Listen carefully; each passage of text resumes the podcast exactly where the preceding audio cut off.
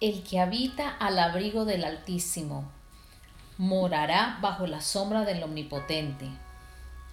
Diré yo a Jehová, esperanza mía y castillo mío, mi Dios en quien confiaré.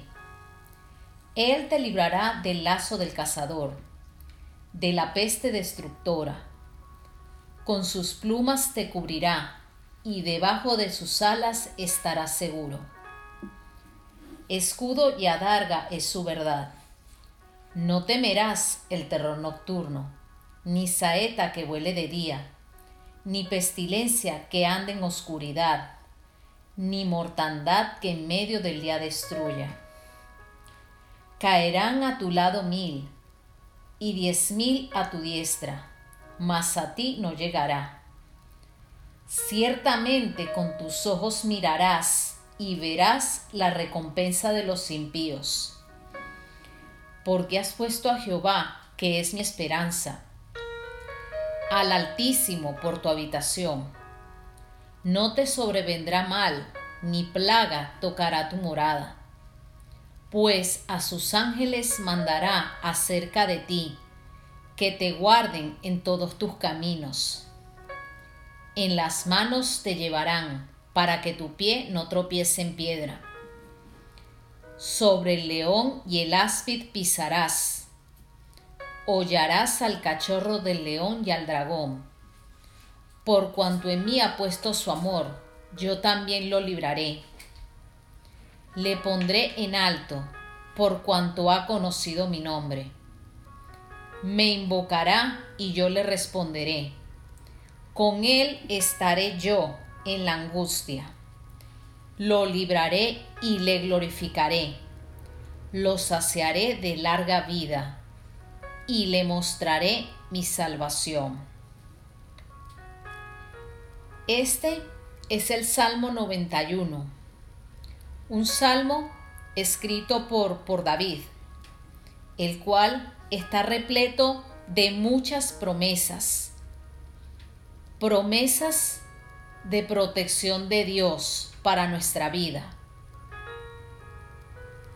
Pero para que este salmo pueda hacerse efectivo, Dios nos pide tan solo una condición que muchos pasan por alto al leer este salmo, y es el que habita bajo el abrigo del Altísimo. Habitar no es solamente el asistir los domingos a la iglesia, el, ayunar,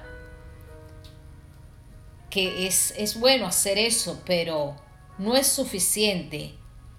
Lo que Dios nos pide a través de este salmo es que tengamos una estrecha e íntima relación con el Padre, que estemos bajo su, su cobertura, bajo su presencia, en todo tiempo y en todo momento. En la mañana, al mediodía, incluso antes de irnos a dormir, tener un momento de intimidad para con Él. También nos pide que no solo que habitemos en su presencia, sino que obedezcamos su palabra, vivamos en santidad, en rectitud, estar siempre cerca de Él, no desviarnos en ningún momento. Solo con esa condición que el Señor nos está demandando a través de este salmo, Él nos garantiza su protección, su cuidado en todo momento, que nos va a librar de toda enfermedad, de toda peste, de toda obra de maldad que se quiera levantar en nuestra contra. Solo así Él nos va a proteger. Pero si seguimos su palabra, como ya les comenté, ya les dije al principio, que permanezcamos siempre cerca de Él, que no nos apartemos en ningún momento. Es como la oveja, que en ningún momento ella se aleja del pastor, porque si en caso de que esta ovejita se llega a apartar del redil de su pastor, corre el peligro de que algo malo le pueda suceder, que un depredador se la quiera comer.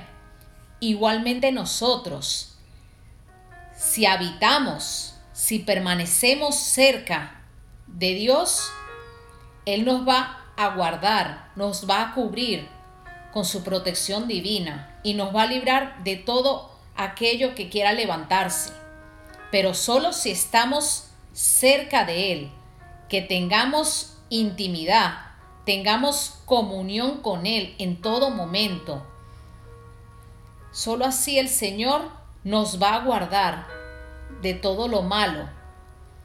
Mientras vivamos en su presencia, Él nos garantiza su protección y su cuidado. Pero si nos apartamos, todo lo malo va a venir a nosotros, nos va a suceder porque no estamos bajo su amparo, bajo su abrigo, su protección.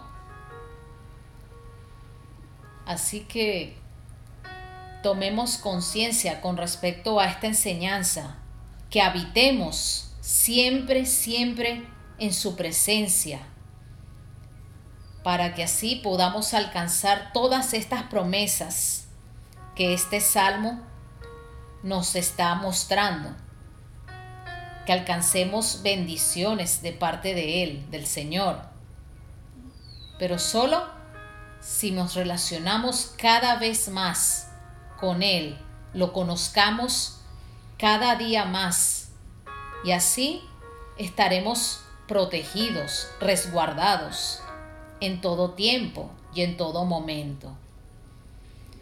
Dios les bendiga.